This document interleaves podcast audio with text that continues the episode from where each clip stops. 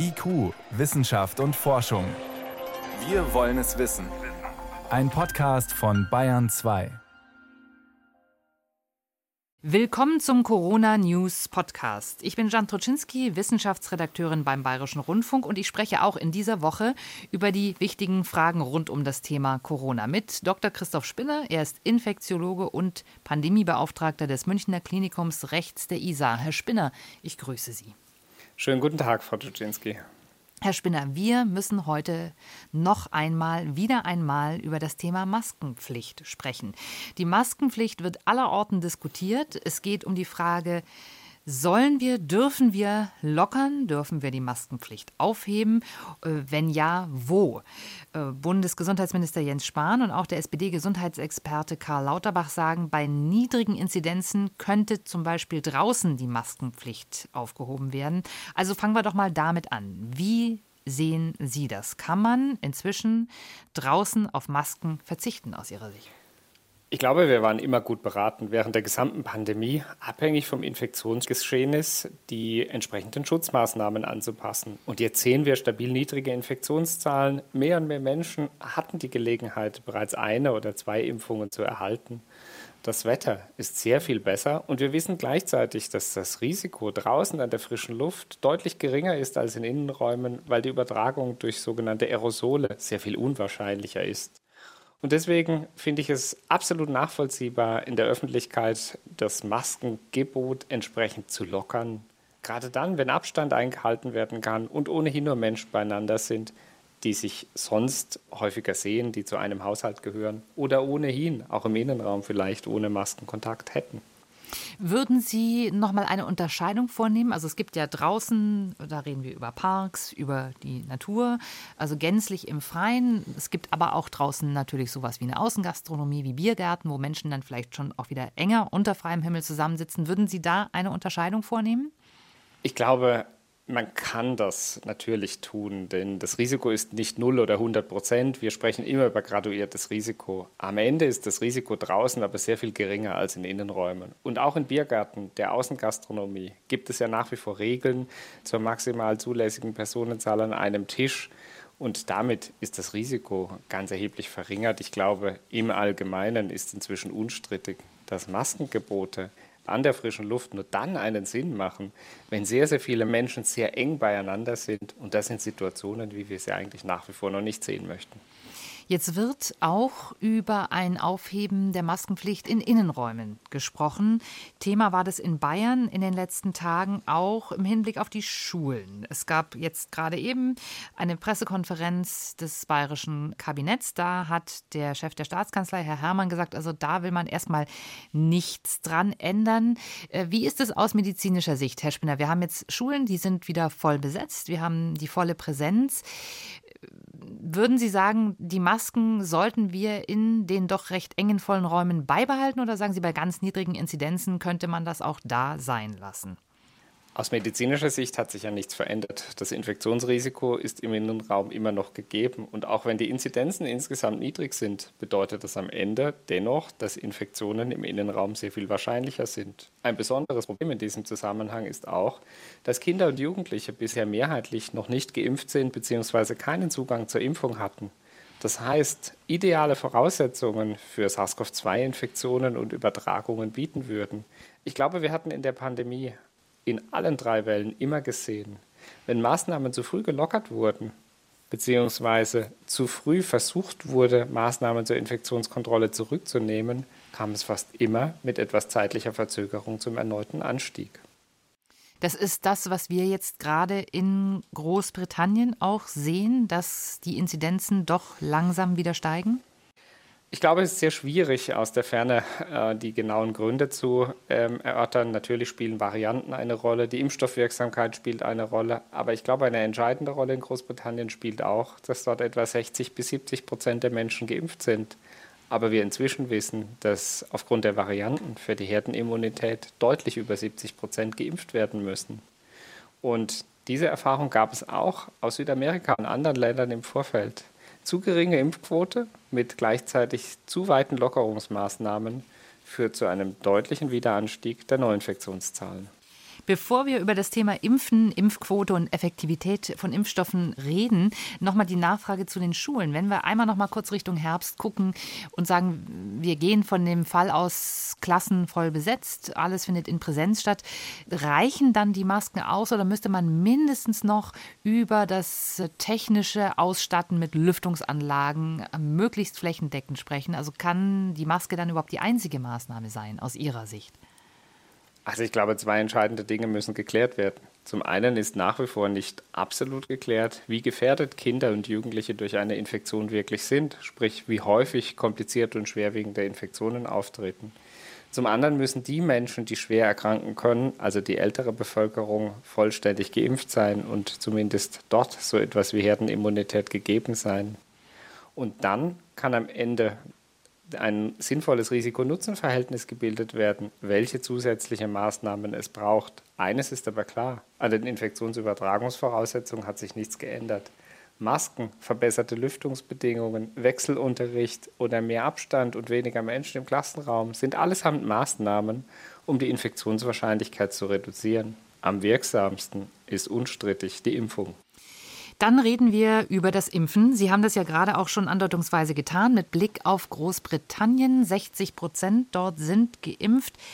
Eine Nachfrage dazu sei mir erlaubt. Großbritannien hat ja die Strategie gefahren, erstmal möglichst breit die Menschen mit einer Impfdosis zu versorgen, um einen gewissen Schutz zu haben. Und die zweite Dosis, dort wurde ganz viel des Impfstoffs von AstraZeneca verimpft, die zweite Dosis äh, doch möglichst weit nach hinten zu schieben. Das heißt, es gibt in Großbritannien einen großen Teil der Menschen, die haben eben einen noch nicht vollständigen Impfschutz. Könnte das auch mit einer Erklärung sein, warum dort jetzt die Zahlen wieder steigen? Ja, sehr wahrscheinlich, denn wir wissen, dass zwar die Erstimpfung das Risiko schwerer Infektionen zunächst reduziert und auch das absolute Risiko einer Infektion reduziert. Es ist allerdings dennoch so, dass nur eine vollständige Impfung wirklich den bestmöglichen Impfschutz bietet und man kann sich vor Augen halten, es gibt Schätzungen darüber, dass eine einzige Impfung mit mRNA-Impfstoffen zwischen 50 und 70 Prozent Schutz bietet, mit der zweiten eben bis zu 90 Prozent und mehr Schutz eintreten. Also doch nochmal ein ganz klinisch relevanter Unterschied. Und deshalb kann ich das strategische Vorgehen, zunächst alle Menschen mit einem gewissen Grundschutz auszustatten, gut verstehen. Es ist aber wichtig, dass die zweite bzw. vollständige Impfung dann wirklich auch nachgeholt wird, denn ansonsten kann sich das Virus wieder verbreiten, gerade auch Virusvarianten, die etwas schlechter von den neuen Impfsto äh, von jeglichen Impfstoffen erfasst werden, wie die neuerliche Delta-Variante. Delta-Variante, das ist äh, die Virusvariante, die äh, wir aus Indien kennen. Es gibt jetzt auch recht aktuelle Zahlen äh, zum Vektorvirenimpfstoff von Johnson Johnson und wie der eben wirkt bei den Virusvarianten. Eine Studie ist dazu gerade erschienen. Was können Sie uns dazu sagen? Eines der Hauptprobleme liegt nach wie vor darin, dass wir keinen guten biologischen, wir sagen Surrogatmarker für die Messung des Schutzes, also quasi die Impfeffektivität haben. Neutralisierende Antikörper, die heute leicht gemessen werden können, sind sehr wahrscheinlich nur ein Teil der Immunität. Und diese neuerliche, von Ihnen angesprochene Arbeit, die in der Fachzeitschrift Nature veröffentlicht wurde, untersuchte bei einer kleinen Anzahl von mit dem Johnson Johnson Impfstoff äh, geimpften Personen aus frühen Phase 1 und 2 Studien nicht nur die Effektivität in sogenannten Neutralisationstests, also wie gut die Antikörper nach der Impfung auch Virusvarianten wie B1351 und P1 tatsächlich neutralisieren können. Hier zeigen sich natürlich Unterschiede alle Impfstoffe sind deutlich effektiver gegenüber dem Wildtyp im Vergleich zu den Varianten. Gleichzeitig wurde in dieser Arbeit aber erstmals nicht nur neutralisierende Antikörper, sondern auch andere Wege des Immunsystems wie die zelluläre Immunität, die Aktivität von natürlichen Killerzellen und den sogenannten T-Helferzellen untersucht. Und hier zeigt sich, dass diese sogenannte zelluläre Immunität im Vergleich zu den neutralisierenden Antikörpern, die als humorale Immunität bezeichnet wird, sehr, sehr viel stabiler ist. Wie genau wir diese Ergebnisse dann in die Praxis übersetzen können, ist an dieser Stelle noch unklar. Wir brauchen wahrscheinlich einen Marker, der uns sehr viel zuverlässiger die Möglichkeit bietet, im Blut bestimmen zu können, ob Impfungen effektiv sind oder nicht. Und das werden wir sicher aus weiteren Studien in den nächsten Wochen und Monaten auch lernen. Also das wäre dann ein Indikator dafür, der uns sagt, ob wir überhaupt noch eine zusätzliche Impfung brauchen oder nicht. Ja, wobei dieser Indikator vor allem für Menschen mit Risiken eines schlechteren Impfansprechens, also zum Beispiel Menschen mit Immundefekterkrankungen oder älteren Menschen geeignet ist. Üblicherweise ist es in der Allgemeinbevölkerung nicht kosten-nutzen effektiv, zunächst Antikörper zu bestimmen und dann zu impfen. Ist es auch sehr viel aufwendiger. Für die Allgemeinbevölkerung wird man sehr zuverlässig allgemeingültige Empfehlungen abgeben können. Aber gerade die Menschen, die den Schutz besonders bedürfen, weil sie über eine Immunschwäche verfügen, die aber auch schlechter nach einer Impfung auf diese Impfung ansprechen, brauchen vielleicht eine Möglichkeit, um ihren Schutz zuverlässiger beurteilen zu können. Sagt uns diese Studie auch etwas darüber, inwieweit wir zusätzliche Impfdosen brauchen, um geschützt zu sein. Also ob etwa äh, beim Impfstoff von Johnson Johnson eben diese eine Dosis tatsächlich ausreicht oder ob es eben vielleicht doch sinnvoll und wichtig wäre, auch noch eine Auffrischungs-, eine Boosterimpfung hinzuzufügen. Also alle Daten legen im Moment nahe, dass sogenannte neutralisierende Antikörper im Laufe der Zeit abnehmen. Ob wirklich auch der Schutz vor Covid-19-Infektionen oder schwerer Covid, also vor Covid-19-Erkrankungen und SARS-CoV-2-Infektionen zurückgeht, ist bis heute nicht gezeigt. Das wird in Studien weiter verfolgt. Und auch für den Johnson Johnson-Impfstoff, der ja zur einmaligen Applikation zugelassen ist, wird in einer weiteren Studie, an der wir auch beteiligt sind, die Wirksamkeit der zweimaligen Impfung untersucht. Hierzu liegen allerdings noch keine Daten vor. Da müssen wir einfach noch abwarten. Äh, dazu passt die äh, schlechte Nachricht von Johnson Johnson, dass es Lieferprobleme gibt, weil es Verunreinigungen gegeben hat bei der Impfproduktion. Können Sie uns dazu etwas sagen? Was weiß man Stand heute darüber? Impfstoffproduktion ist ein hochkomplexes Unterfangen und es handelt sich um aufwendige Produktionsschritte, die wirklich minutiös bezüglich ihrer Qualitätssicherung beurteilt werden. Und selbst kleinste Verunreinigungen während des Produktionsvorgangs können dazu führen, dass ganze Chargen verworfen werden müssen. Das passiert übrigens gar nicht so selten, auch außerhalb von SARS-CoV-2-Infektionen und ist gelegentlich die Ursache für Impfstoffknappheit, auch für Impfstoffe gegen andere Erkrankungen. Ich will es vielleicht so ausgedrückt wissen. Die Qualitätssicherungsmechanismen funktionieren und wir können uns darauf verlassen, dass wirklich nur einwandfreie und qualitativ hochwertige Impfstoffe in den Handel gelangen. Bedeutet im Umkehrschluss aber jetzt auch, dass uns ein wesentlicher Anteil an Impfdosen fehlen wird, denn jeder Ausfall einer Johnson Johnson Impfdosis als Einmalimpfung führt zu einer Impfung weniger und müsste ja mit der doppelten Menge an Impfungen eines anderen Herstellers kompensiert werden. Hm. Dann lassen Sie uns, Herr Spinner, doch mal darüber reden, was gerade doch viele auch wieder beunruhigt. Und das ist eben die Variante Delta, die in Großbritannien sich ziemlich schnell verbreitet hat und die es inzwischen auch in Bayern gibt. Der Staatskanzleichef Hermann hat gerade eben in der Pressekonferenz gesagt, 132 Fälle sind derzeit in Bayern gezählt. Das ist noch nicht so viel, aber die Labore sehen einen Anstieg von zwei bis zu zehn Prozent. Also es ist noch kein, sei noch kein Zeichen für Alarmismus, aber man ist doch wachsam. Wie sehr beunruhigt Sie das, was man in Großbritannien beobachten kann mit der Delta-Variante? An der Delta-Variante sorgt uns, dass es Hinweise dafür gibt, dass sie nicht nur leichter übertragbar sein könnte, sondern auch schwerere Verläufe bedingt. Auf der anderen Seite kann man die Wellen der Pandemie schlecht miteinander vergleichen. Ältere Menschen sind heute zunehmend geimpft, deshalb erkranken natürlich zahlenmäßig mehr jüngere, noch nicht geimpfte Menschen. Wir wissen auch schon aus ersten Daten, dass die Impfstoffe, und zwar sowohl BioNTech Pfizer als auch AstraZeneca, generell wirksam sind gegen die neue Delta-Variante, allerdings etwas schlechter. Wie vorherige Varianten wird es darauf ankommen, dass wir die Situation sehr genau beobachten. Auf der anderen Seite war auch zu erwarten, dass sich diese neue Variante ausbreiten wird. Und typischerweise für exponentielles Wachstum geht es am Anfang sehr, sehr langsam. Es wird sich jetzt zeigen, ob sie einen Vorteil gegenüber der bei uns noch zirkulierenden B117-Variante hat. Wir sehen aber, Sie hatten es eben gesagt, nach wie vor noch niedrige Infektionszahlen.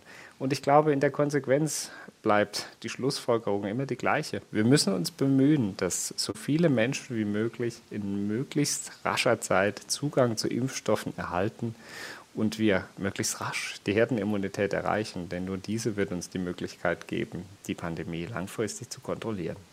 Wir sind momentan mit dem R-Wert deutlich unter 1. Der liegt etwa bei 0,8 gerade. Deswegen haben sich auch die Zahlen, die Inzidenzen hierzulande beruhigt.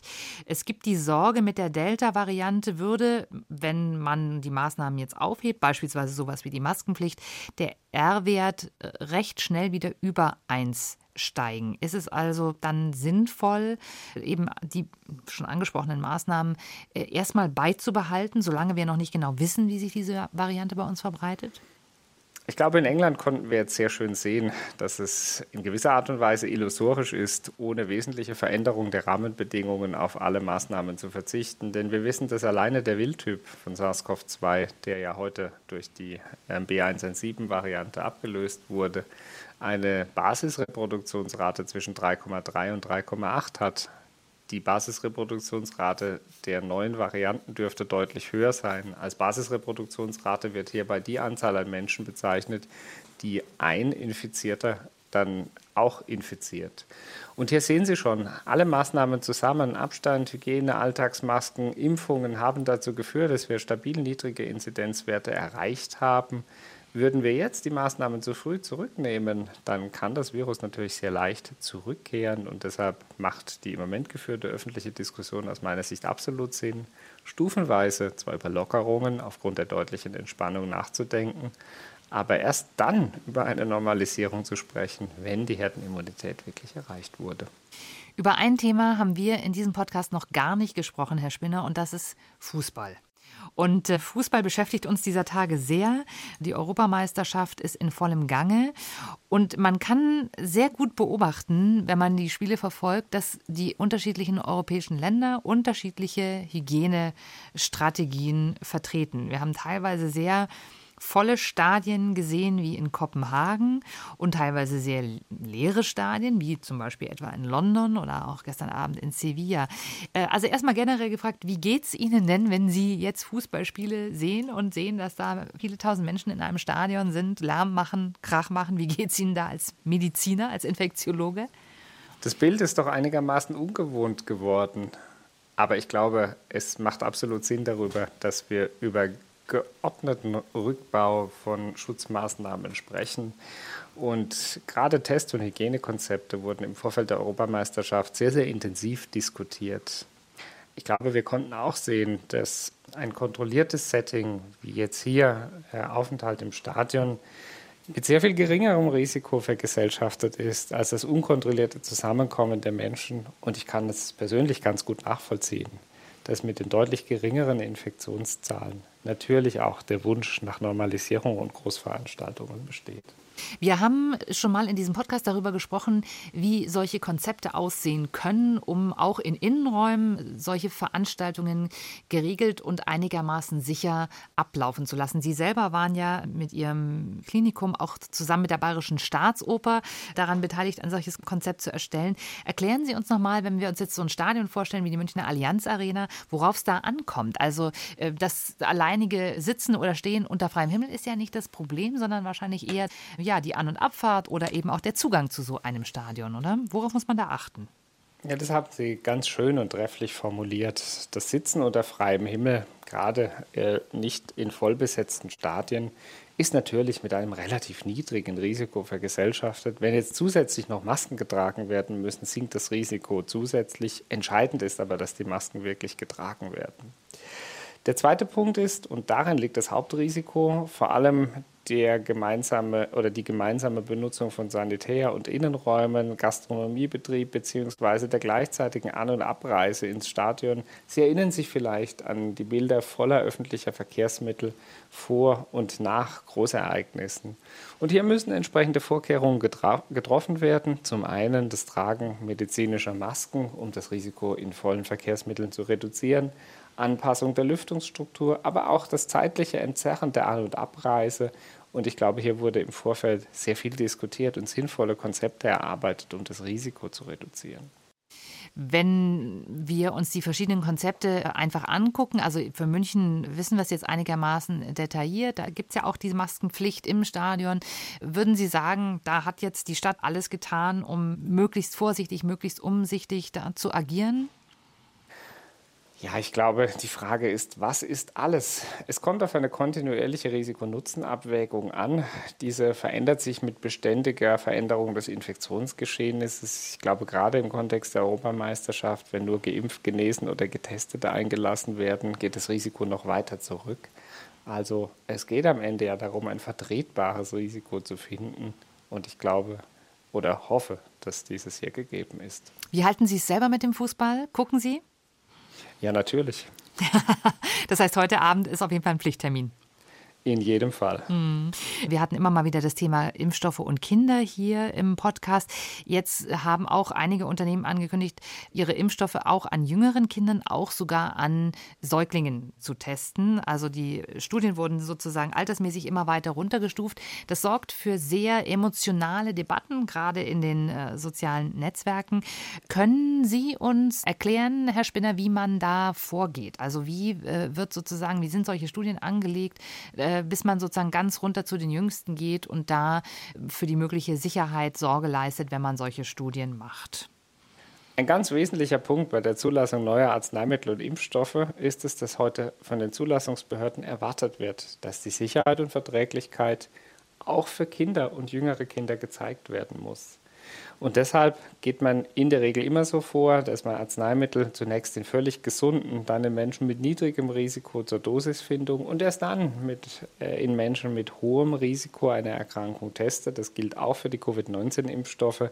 Ist Sicherheit und Effektivität für Erwachsene gezeigt, geht man schrittweise in immer jüngere Populationen.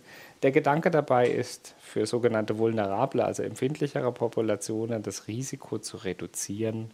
Und genau das passiert hier auch. Auf der anderen Seite sind Studien die einzige Möglichkeit, um kontrolliert herauszufinden, ob Impfstoffe auch bei jüngeren Kindern sicher und verträglich sind. Und äh, gerade Impfungen bei jüngeren Kindern machen ja ansonsten im Leben sehr viel Sinn, denn jüngere Kinder können andere Maßnahmen wie Abstand, Masken und andere in der Corona-Bekämpfung liebgewonnene Maßnahmen sehr, sehr viel schlechter umsetzen. Deshalb ist aus medizinisch-wissenschaftlicher Sicht die Untersuchung absolut begrüßenswert. Das heißt, damit wir uns das nochmal vorstellen können, also es werden, werden, sozusagen systematisch in allen verschiedenen Altersgruppen die Impfstoffe getestet, bis man wirklich auch sieht, in jeder Gruppe, die sind absolut sicher, bevor man dann zu den äh, ganz Jungen, in, in den besonders Vulnerablen geht. Man testet es sozusagen an allen vorher. Genau, so ist in der Regel der Ablauf. Übrigens muss man ja auch die Dosis entsprechend dann anpassen. Häufig, denn bei Arzneimitteln noch mehr als bei Impfstoffen sind äh, sowohl Körpergewicht als auch die ähm, pharmakologische Verteilung des Impfstoffs und des Arzneimittels in jungen Kindern häufig anders als in Erwachsenen. Manchmal gibt es auch Stoffwechseleinflüsse, die zu beachten sind. Und deshalb geht man hier schrittweise vor. Die Zulassungsbehörden erwarten dies heute übrigens auch. Und die Teilnahme an einer klinischen Arzneimittelprüfung ist immer freiwillig. Das bedeutet auch, niemand wird gezwungen teilzunehmen. Hm. Können Sie sich vorstellen, so wie Sie das äh, Pandemiegeschehen und das Infektionsgeschehen jetzt auch begleitet haben die letzten Monate, dass wir irgendwann in Zukunft eine Zeit haben werden, wo wir tatsächlich sagen, wir impfen auch wirklich kleine Kinder oder es gibt vielleicht sogar eine Kombi-Impfung, so wie wir das ja von anderen Krankheiten auch kennen, dass wir das auch wirklich den ganz Jüngsten schon anbieten können. In einigen Jahren ist das vorstellbar für Sie? Gerade Erkältungskrankheiten, übrigens wie die Virusgrippe auch, verbreiten sich typischerweise in jüngeren Menschen besonders gut auch weil sie viele soziale Kontakte haben und sich eben Kindertag in Kindertagesstätten, Kindergärten und Schulen gemeinsam im Innenraum aufhalten, also ideale Voraussetzungen für die Übertragung von Viruserkrankungen.